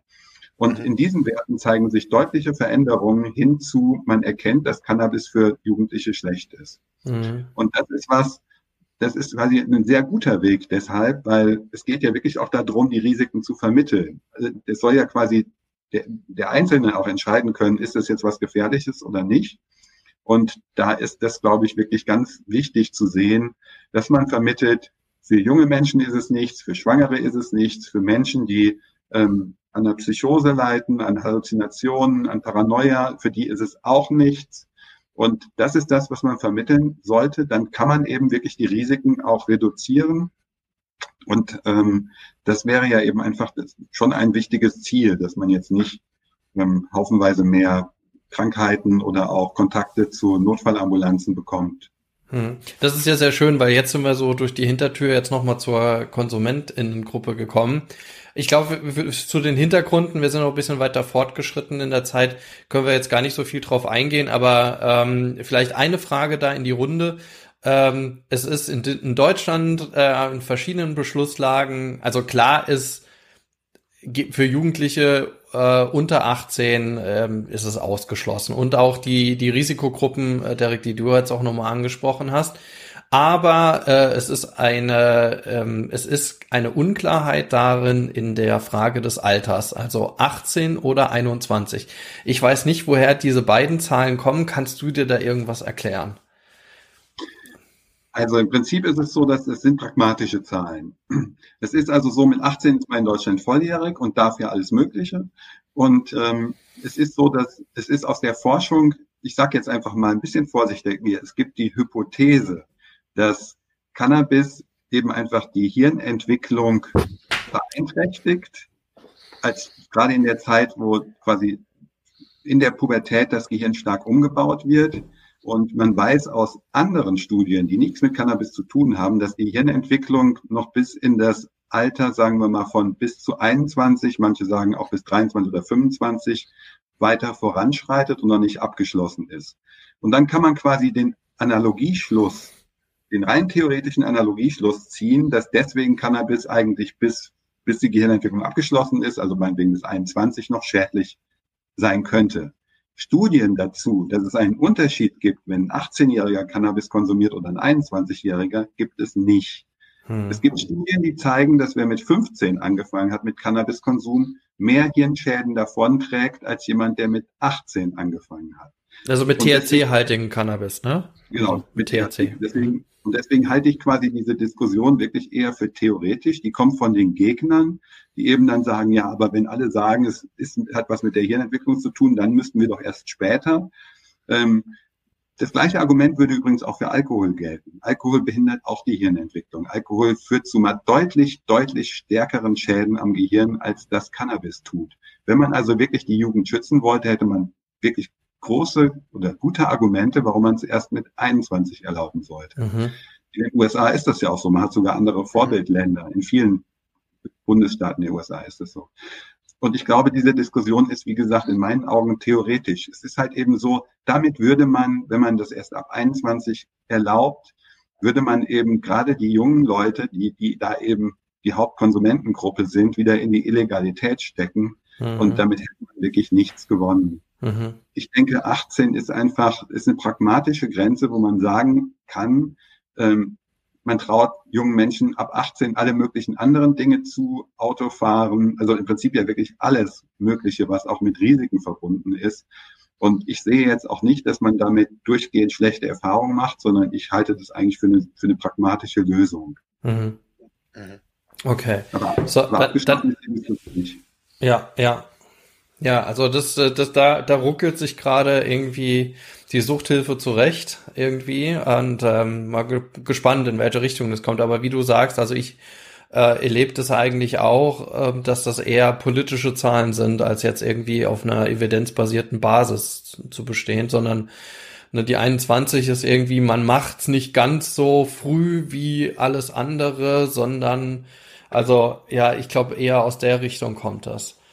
Ja, okay, also wir haben die KonsumentInnen, wir haben äh, die äh, Konsumformen. Jetzt haben wir so halb übers Geschäft gesprochen. Also du hast eben, Derek, gesagt, dass das irgendwie äh, so, ein, so eine medizinische Abgabe ist. Es gibt Wobei, wobei so richtig, glaube ich, habe ich es nicht verstanden. Also was ich, was wir aus der Diskussion kennen oder auch was wir ja letztes Jahr diskutiert haben, kurz vor der Bundestagswahl, war ja ähm, Konzepte wie jetzt zum Beispiel von der FDP, die sagen, es muss die Apotheke sein, also das ist die Abgabe in der Apotheke, das gibt's ja als Konzept.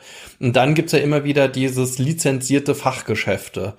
Ähm, jetzt, was wäre denn dein Bild? Wie sollte denn so ein, so ein Geschäft aussehen? Also wie, wenn ich da reinkomme, wie sieht das da aus? Also ähm, ich finde, dass im Prinzip lizenzierte Fachgeschäfte am besten geeignet wären. Das ist das, wie es in, Cannabis, in Kanada auch läuft. Und in Kanada, da kann man im Internet sehr leicht Fotos finden von solchen Cannabis-Fachgeschäften. Und das sind quasi hell beleuchtete Geschäfte, die sehen so ein bisschen aus wie, ich sage jetzt mal einfach wie ein Optiker.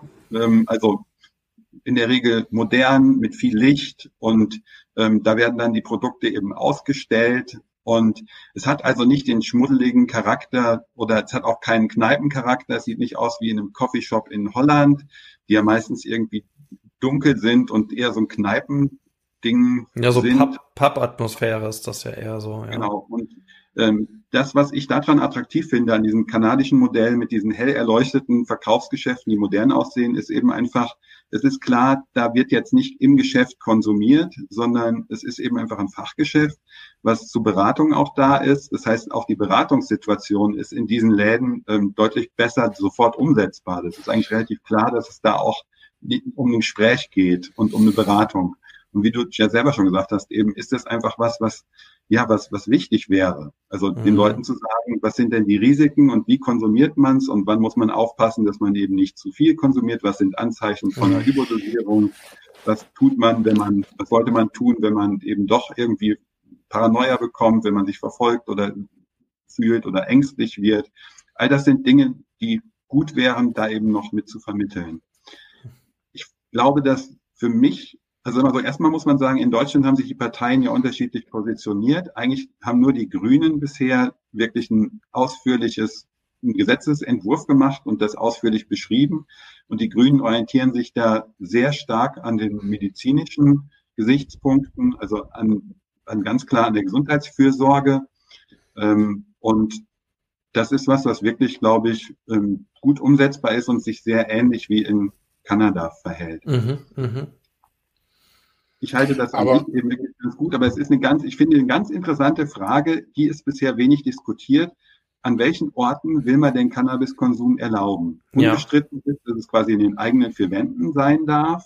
Aber es gibt dann eben einfach genau diese Frage. Was ist denn zum Beispiel in Raucherkneipen? Was mhm. ist, wenn jemand zu einem Open-Air-Konzert geht, zu einem klassischen Musikfestival?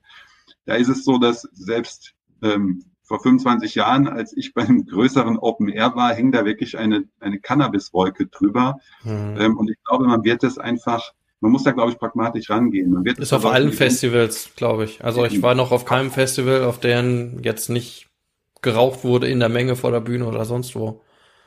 Genau, und ich glaube, dass es, das ist ja das Ziel von der Legalisierung in Deutschland soll ja wirklich auch sein, dass man die Strafverfolgung reduziert und trotzdem den Konsum einfach eingeschränkt ermöglicht. Deswegen halte ich das schon für sinnvoll, das dort zu machen. Aber wie ich schon angedeutet habe, es muss jetzt nicht unbedingt sein, dass auf dem beliebtesten Platz in der Innenstadt, wo draußen haufenweise Cafés stehen, dass da jetzt ähm, große Gruppen Jugendlicher ähm, ein Joint nach dem anderen rauchen. Das ist was, was man regulieren kann. Mhm. Und das sind die Städte auch schon gewohnt. Die Städte müssen ja im Endeffekt auch den Alkoholkonsum regulieren. Es gibt deswegen ja auch Alkoholverbote in verschiedenen Städten, in den Innenstädten, in den Bereichen, in denen es durch Alkohol immer wieder zu Problemen gekommen ist. Komischerweise, glaube, komischerweise bei Jugendlichen immer. Also das ist meistens Maßnahmen gegen Jugendliche, leider, ja. Sorry. Also, genau. Ja. Genau, aber trotzdem glaube ich, über, über das muss man einfach auch diskutieren und dazu in einem, also ich glaube, die Akzeptanz in der Bevölkerung hängt sehr stark davon ab, was passiert denn, wenn man es legalisiert? Passiert da, verändert sich da in der Öffentlichkeit was? Ist es so, dass man da ähm, ja, einfach das Sicherheitsgefühl, wird es dadurch schlechter? Gibt es sonst irgendwie laut grölende Massen, die irgendwo rumfallen? Ähm, das ist einfach was, wenn man das mitdenkt und da erstmal vorsichtig rangeht, glaube ich, ist die Akzeptanz deutlich höher. Mhm. Also es gibt ja diese diese Diskussion, die ist also die Beschlusslagen oder diese diese Versuch der Beschlusslagen oder äh, Positionspapiere, was auch immer, die ich in den letzten Wochen immer mal wieder gelesen habe, hatten eigentlich in erster Linie nur diesen Jugendschützen-Teil drin. Also da war leider noch nichts mm, positiv progressives in die Zukunft geschaut, also das, was wir jetzt heute so ein bisschen probieren, also wie könnte das denn umgesetzt werden, sondern was darf alles nicht sein. So und da ist der größte Teil einfach dieser Jugendschutzanteil, das verstehe ich auch, das ist ja auch ein wichtiger Teil einfach, ne, weil weil es ja also THC keine äh, keine harmlose Substanz ist, das haben wir jetzt ja ausführlich gesagt, das können wir an der Stelle auch nochmal betonen, also dass wir nicht sagen, dass wir das jetzt THC jetzt verharmlosen wollen äh, von von der Wirkung her, aber nichtsdestotrotz auf der anderen Seite einfach auch ja auch überlegen wollen, wenn jetzt so eine Legalisierung kommt, ähm, ja, wie wie es wie kann es denn umgesetzt werden? Und äh, in dieser, in diesen Positionierungen äh, ist immer wieder drin ein Abstandsgebot. Und das kenne ich eigentlich von Glücksspielstätten. Da ist immer die Diskussion, dass die einen gewissen Abstand, Flug, ist immer die Frage, ist es Luftlinie, direkter Weg oder whatever, von äh, Einrichtungen, die Kinder und Jugendliche besuchen. Und dann hat man eigentlich den Effekt sehr häufig, dass diese, diese Läden, Geschäfte in, ja, in Randbereiche, Ghettos oder sonst wohin verschoben werden. Ne? Dann habe ich gleich, also obwohl das vielleicht das Geschäft an sich keine Schmuddelecke ist, aber ich habe es halt neben Schmuddelgeschäften, ja. Ähm, und ich glaube, das macht ja auch wieder einen Unterschied, oder? Also so, so, da soll es ja dann auch nicht landen. Und was macht genau. und, und wie, wie, wie fühlt sich dann auch der, dieser Shopbetreiber? Also der dann denkt, hey cool, ich mach da was und dann sitzt er hier am Assi-Platz und denkt sich, ja super, also dann hätte man es nicht legalisieren müssen. Genau, ich glaube auch, man muss es wirklich eben mit einem gewissen Augenmerk machen. Es wäre schon sinnvoll, glaube ich, dass das, dass das gut erreichbar sein sollte, weil sonst hat man eben genau den Effekt, wenn ich mir jetzt vorstelle, man steckt das in irgendein so Industriegebiet neben die Spielothek und ähm, dann hat man eben wirklich den Effekt, dass sich da viel leichter, glaube ich, Konsumenten sammeln und das eben irgendwie wieder so ein bisschen ja zu einer unguten Gruppenbildung führt. Ja, das hat man dann ja alles auf einem Haufen. Glücksspiel, den, den Cannabis-Shop und dann neben noch eine Tanke, wo ich mir dann auch den Alkohol kaufen kann. Also da habe ich ja alles, ja. Ja, genau. Und irgendwas in dem Bereich ja. auch noch. Ja, aber das, das ist ja auch, also das ist ja gesellschaftlich, ist das ja einfach grundsätzlich schwierig und die, die, die, also wenn ich jetzt mal äh, verschiedene äh, Pfälzer Städte, Mittelzentrum, whatever, halt angucke, ist der Marktplatz, der ist voller Stühle, weil dort einfach äh, samstags morgens um neun der Wein getrunken wird, ja. Ähm, mhm. Und das ist vollkommen normal. Also ich glaube, das muss man schon. Also ich sage jetzt nicht, will jetzt nicht so ein Whataboutism an der Stelle irgendwie machen, ähm, wobei das lohnt sich halt einfach leider bei diesem Vergleich zwischen der Liberalität hinsichtlich Alkohol in unserer Gesellschaft und dieser Legalisierungsdiskussion. Aber ich, also ich, ich muss mir vorstellen, also ich hätte einen Horror davor, wenn jetzt Cannabisgeschäfte halt äh, aufmachen und die dann irgendwo im, im, ja, sagen wir Anführungszeichen, Ghetto landen. Und, und die Shopbetreiber permanent, wenn ich da ankomme und will mein Gras kaufen, permanent sagen, hey, aber das ist total gefährlich und die Konsumform, also ich verstehe das, ich verstehe auch dein Argument, aber hier in Ravensburg gibt's einen Tabakladen. Den gibt's glaube ich, schon 100 Jahre. Und wenn ich da reinkomme, da werde ich definitiv nicht über Krebs aufgeklärt, sondern das heißt, hier gibt's Kurmark, hier gibt's Marlboro und hier wir haben auch Zigarren und Pfeifen. Und das ist ein, ein Fachladen mit Fachexpertise. Und so habe ich zum Beispiel in Kanada und auch in den USA äh, kennengelernt, dass das ein Fachladen, also so kenne ich zum Beispiel auch von E-Zigaretten. Also kriegt man an der Tanke, aber wenn ich ein richtiges Geschäft will, und da sieht man auch in den letzten acht Jahren immer mehr Regulierung, was ich wirklich, ich bin da ein Befürworter. Wo ich mit dem Dampfen angefangen habe, habe ich Liquid von irgendwelchen Leuten auf Facebook geschickt gekriegt. Im, keine mhm. Ahnung, was die da zusammengemischt haben. Heute weiß ich, hey, es ist reguliert, ich weiß, was da drin ist, ich weiß, was ich dampf und, und, und, und, und. Und auch bei den Geräten, ich weiß, dass die nicht in meiner Hand explodieren. Und so stelle ich mir dann auch einen Shop vor, der, der sagt, hey, cool, also so für jemand, der neu ist, aber wenn ich da zum 50. Mal Gras kaufe, eben will ich eben auch keinen Scheinwerfer laden und sagen, oh, ähm, hier sieht so aus wie ein Optiker.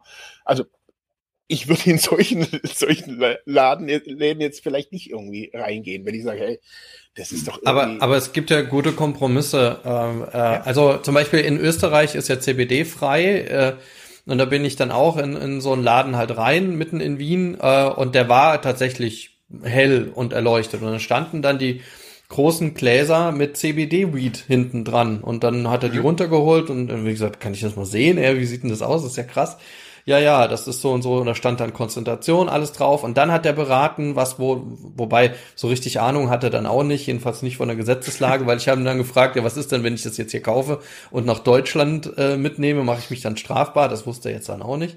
Aber ähm, habe ich dann noch nicht gemacht. Aber ähm, äh, ich muss so ein bisschen so gegenhalten mag, weil ähm, ich glaube natürlich, wenn jetzt jemand mit Flyern jeden, der reinkommt, irgendwie bewaffnet und zuwirft, so was Do's und Don'ts, aber dass da kompetentes Personal ist, ne, und nicht irgendwie irgendeine, jetzt Anführungszeichen, eine Aushilfe, ähm, die die irgendwie von gar nichts weiß und einfach sich, ich sag einfach, ja, ich hätte gern das und davon so und so viel und sich einfach umdreht und mir das irgendwie gibt, anstatt wenigstens nochmal nachzufragen, äh, ja, weißt du, was du machst, wie du es machst und wie auch immer. Also das würde ich schon erwarten. Also, dass da wenigstens so ein interessiert aufmerksames äh, und auch kompetentes Personal ist, wo ich da noch hingehen kann und sage, ja, du, pf, keine Ahnung, was sollte ich denn hier? Und ich würde, ja, also, dass man wirklich mitberaten wird. Und so würde ich mir das eher vorstellen, anstatt jetzt mit einem dicken pädagogischen Finger. Ich, ich hätte auch eher die Vorstellung. Ich glaube auch, es ist so, man, man also ich betone das immer, dass das mit Beratung sein soll, weil das natürlich eben einfach auch so ein bisschen den Unterschied macht. Das mhm. bedeutet natürlich trotzdem nicht, dass das jetzt quasi eine Drogenberatungsstelle ist, dieser Hanfladen, sondern es ist dann völlig klar, dass das ähm, schon darum geht, dass da wahrscheinlich ja auch regelmäßig die gleichen Leute hingehen, die immer mal wieder was kaufen und die dann eben dementsprechend auch am Anfang intensiver und irgendwann halt eben nicht mehr so intensiv beraten werden. Und Informationen kann man ja auch nicht nur im Gespräch übermitteln, sondern ich würde mir da vorstellen, dass da meinetwegen Plakate sind, ähm, auf denen man nachlesen kann, was die Risiken sind, dass es vielleicht auch mal einen kleinen Handzettel gibt, den man aber auch nicht jedes Mal mitnehmen muss, sondern vielleicht am Anfang mal. Und ähm, das ist, es gibt ja viele Möglichkeiten, da Informationen auch über Bildschirme, über Kurzvideos, über Sachen darzubieten. Und ich glaube, dass das, da kann man auch ein bisschen kreativ sein zu den Abstandsgeboten glaube ich, es ist schon so, dass man da einfach Kompromisse finden muss. Natürlich finde ich mhm. auch, es ist nicht gut, wenn es jetzt im Industriegebiet ist. Aber wenn ich mir jetzt vorstelle, es wäre quasi direkt gegenüber dem Haupteingang von einem Gymnasium, wo dann eben die 18-Jährigen reingehen und ähm, munter die 16-Jährigen vor der Tür stehen, ähm, das soll eben einfach, das soll ja genau verhindert werden. Mhm. Es ist auch weiterhin völlig klar, dass dass ähm, zumindest bei den Grünen in dem Gesetzentwurf steht mit drin, dass wenn der Shopbetreiber von diesem Cannabis-Fachgeschäft den Eindruck hat, dass es an, an unter 18-Jährige weitergegeben wird, dann darf er es nicht mehr verkaufen.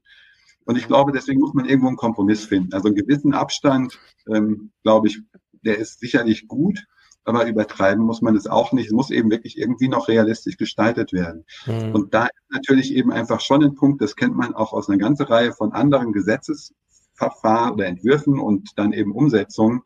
Ähm, wenn der Gesetzgeber, der muss quasi schon sehr genau schreiben, also der muss in beide Richtungen absichern. Also es ist so, dass man kann eben sowas auch völlig kaputt machen, indem man ähm, die Hürden so hochlegt, dass hinterher kein Konsument mehr das annimmt. Und das ist wirklich mhm. eben einfach bedenken. Weil die Ziele sind eben einfach schon klar formuliert. Es geht um den Jugendschutz und es geht darum, den Schwarzmarkt loszuwerden. Es geht auch um Verbraucherschutz einer der großen Vorteile, dass man dann wirklich weiß, was drin ist. Und wenn man die Ziele erreichen will, dann muss man eben einfach irgendwo so einen Weg finden, der pragmatisch auch funktioniert. Mhm. Okay, ja.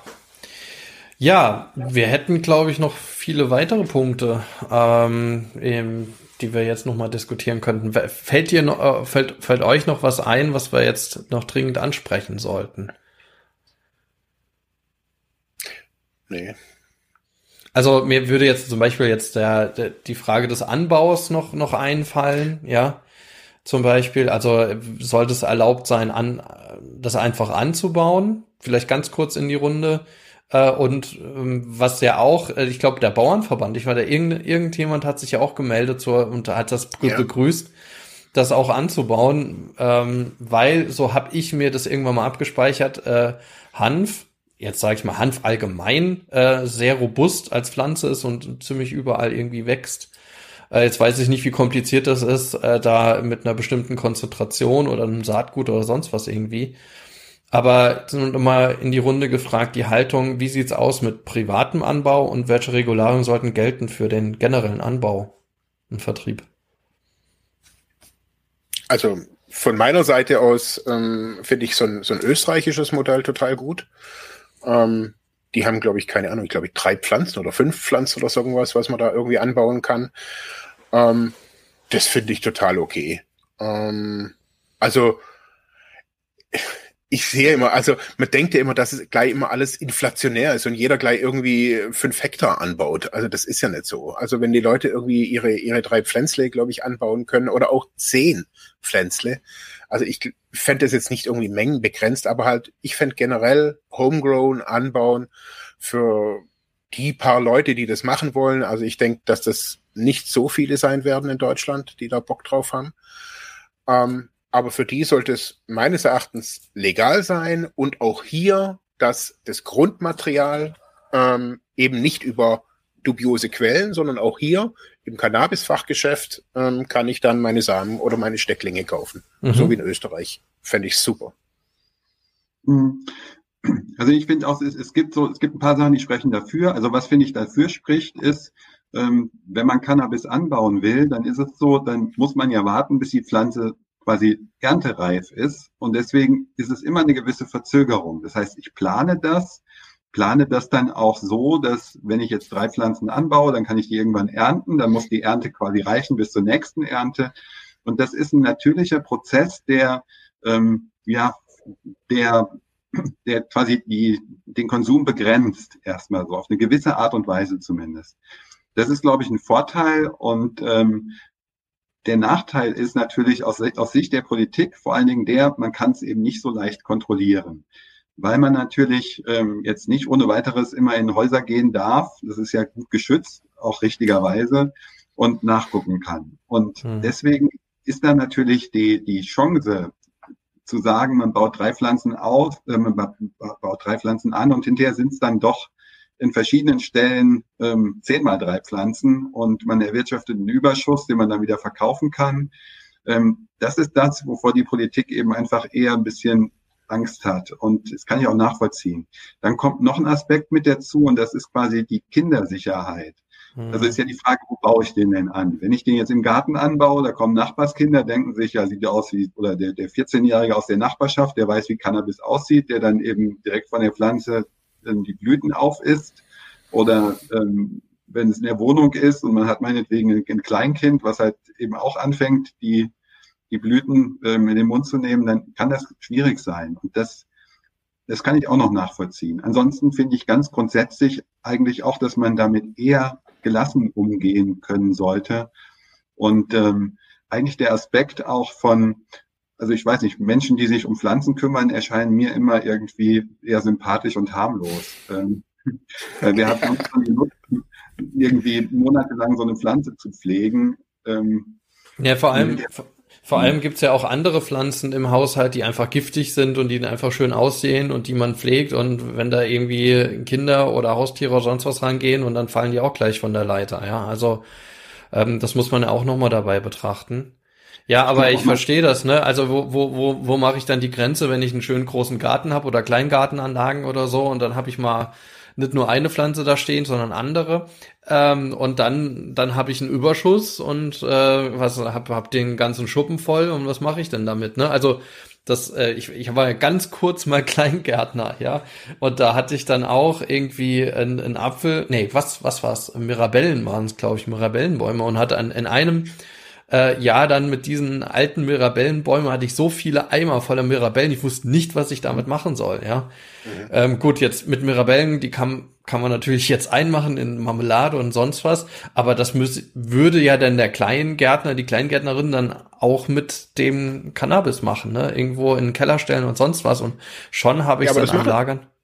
Ja, aber das machen die ja auch. Also man, das ist jetzt, also ich kenne da genügend Leute, die, die, die das schon ihr ganzes Leben machen. Also die haben, ich kenne einen, der hat 20 Jahre altes Gras. Das hat er vakuumiert und eingefroren. Der baut so, sein ganzes Leben lang baut er an. Das ist so ein, so ein 70-jähriger Typ. Das ist total krass. Aber der hat von jeder Ernte hat der, hat der quasi so kleine Samples und das ist halt sein Ding. Der verkauft mhm. gar nichts und der raucht es wahrscheinlich nicht mal alles. Aber wie ist denn das, das mit Alkohol? Halt Bei Alkohol, es gibt ja auch die Leute, die irgendwie einen Schnaps zu Hause brennen dann dadurch, so, so in, in Williams und so.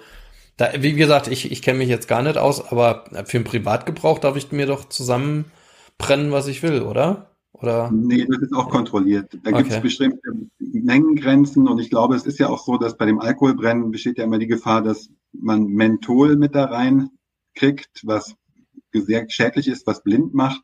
Deswegen glaube ich, gibt es auch die, die Pflicht, das ähm, behördlich analysieren zu lassen, mhm. wenn man das selbst. Also so ein paar Regularien gibt es ja auch. Mhm. Ich glaube, vor allen Dingen ist es so, dass wenn eben einfach, also ich denke, diejenigen, die Cannabis selber anbauen, das sind wahrscheinlich diejenigen, die auch nicht so leicht in so ein Cannabis-Fachgeschäft gehen würden, weil das ist natürlich immer noch teurer, ein Gramm für 10 Mark, äh, für 10 Euro zu kaufen, als jetzt eben die Pflanze zu haben, die halt regelmäßig ähm, größere Mengen liefert und man nur den einen Samen hat bezahlen müssen. Ich glaube, an die mhm. kommt man so schnell nicht dran.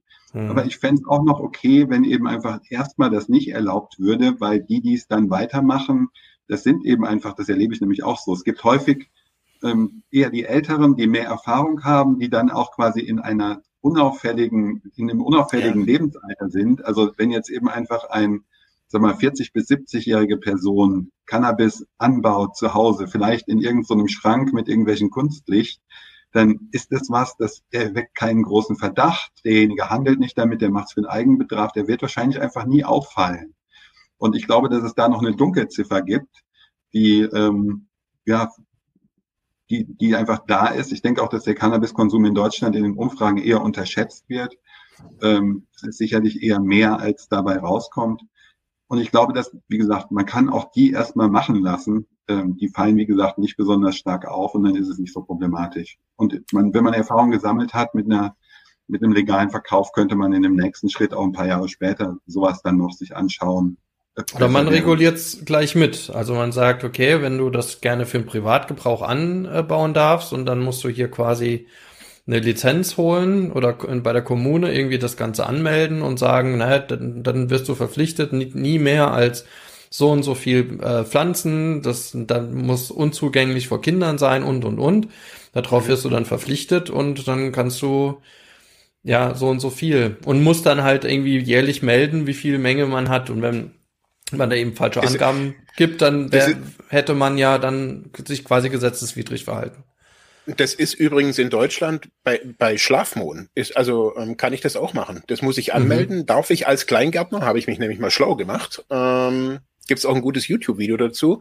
Man muss das hier bei der Opiumstelle oder wie heißt das Ding, muss man das anmelden und da kriege ich eine gewisse Anzahl von Samen, die darf ich anpflanzen und auch nur die. Und ich muss den Ertrag wiegen, muss alles melden.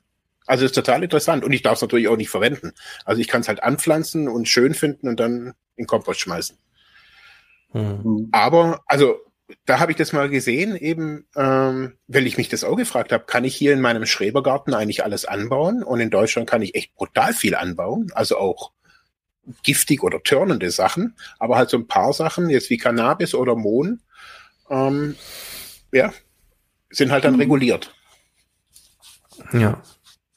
Ja, aber im Endeffekt ist es wirklich quasi eine, eine Sache der Politik, dass mhm. eben einfach entscheiden, wie weit man da gehen will. Ich persönlich bin ja wirklich vor allen Dingen froh, dass es hoffentlich jetzt ja dann doch wirklich bald kommt und entschieden wird und ähm, denke eben einfach auch, es ist durchaus nachvollziehbar, nicht ähm, quasi sofort alles zu wollen, sondern sich da so ein Stückchen weit ranzutasten. Und da finde ich eben einfach im Moment die Vorschläge eigentlich auch ganz sinnvoll. Ja, also was wir jetzt ja nicht diskutiert haben, aber dazu reicht jetzt auch, glaube ich, die Zeit nicht mehr, sind jetzt natürlich die Gefahren damit zusammenhängt und vor allem die Rolle der Suchthilfe. Die ist ja, die ist ja sehr spannend. Ähm, also was ja immer beschworen wird, sind ja die Suchtgefahren und da jetzt das nochmal auszutarieren zwischen, ne, was ist der, warum ist Legalisierung sinnvoll, auch aus Suchthilfe-Sicht, da können wir jetzt, glaube ich, da würden wir eine zweite Diskussion aufmachen, die jetzt nochmal länger ist. Das haben wir auch an anderen Stellen schon diskutiert. Also auch äh, hier in unserem Podcast, auf unserem Kanal auch, also in unseren äh, in Videos dazu. Ähm, da könnt ihr dann gerne auch noch mal reinschauen. Ähm, und vielleicht machen wir das dann gerne noch mal auf, gerade ähm, in, in einem nächsten Video, gerade wenn jetzt noch mal Kommentare und Fragen etc. kommen. Deswegen auch hier der Aufruf gerne Schreibt uns eure Fragen ähm, in die Kommentare, schickt uns äh, ja oder eure Anmerkungen, was ist eure Haltung dazu? Ähm, und vor allem aber auch ähm, ja, ich sag mal, was, was sehr schön wäre, wäre die Haltung aus der Suchthilfe, weil da habe ich noch ganz wenig gehört. Also wenn ihr ähm, MitarbeiterInnen seid bei einem Suchthilfeträger oder ähm, wo auch immer in der Suchtberatung, Therapie, was auch immer man denken kann, niedrigschwellige Arbeit, ähm, schreibt uns das gerne mal rein. Und was ist eure Erfahrung äh, damit? Jetzt auch gerade die Unsicherheit, wie viel, wie geht's euch mit diesem Thema? So dass wir das dann gerne nochmal ähm, in einer weiteren Folge aufgreifen wollen. Das könnt ihr uns schreiben, ähm, entweder hier auf YouTube, auf äh, freiheitohnedruck.de, auf unserem Blog äh, oder einfach als, als E-Mail freiheitohnedruck at ludwigsmühle.de, Mühle mit UE oder auf unseren Kanälen Instagram und auch Facebook, Freiheit ohne Druck heißen wir da auch. Genau. Und äh, ja, dann mache ich jetzt den Sack zu, wenn, wenn ihr jetzt ja. noch ganz dringend etwas habt, dann, dann danke ich ganz erstmal euch fürs Diskutieren. Vielen, vielen Dank. Es hat mir mega Spaß gemacht. Ähm, danke euch da draußen fürs Zuschauen, zu hören und erinnere an das Bewerten. Bitte lasst uns Sterne da auf Spotify und auf äh, auf Apple Podcasts und guckt bitte in die Show Notes, falls wir dort schon unsere Better Place Seite äh, die wird auch irgendwann erscheinen, jetzt nicht direkt danach, aber irgendwann. Und wenn ihr uns ein paar Euro da lasst über Better Place, wären wir sehr dankbar. So, jetzt aber. Dankeschön. Und ja, bis bald. Ciao, ciao. Bis bald.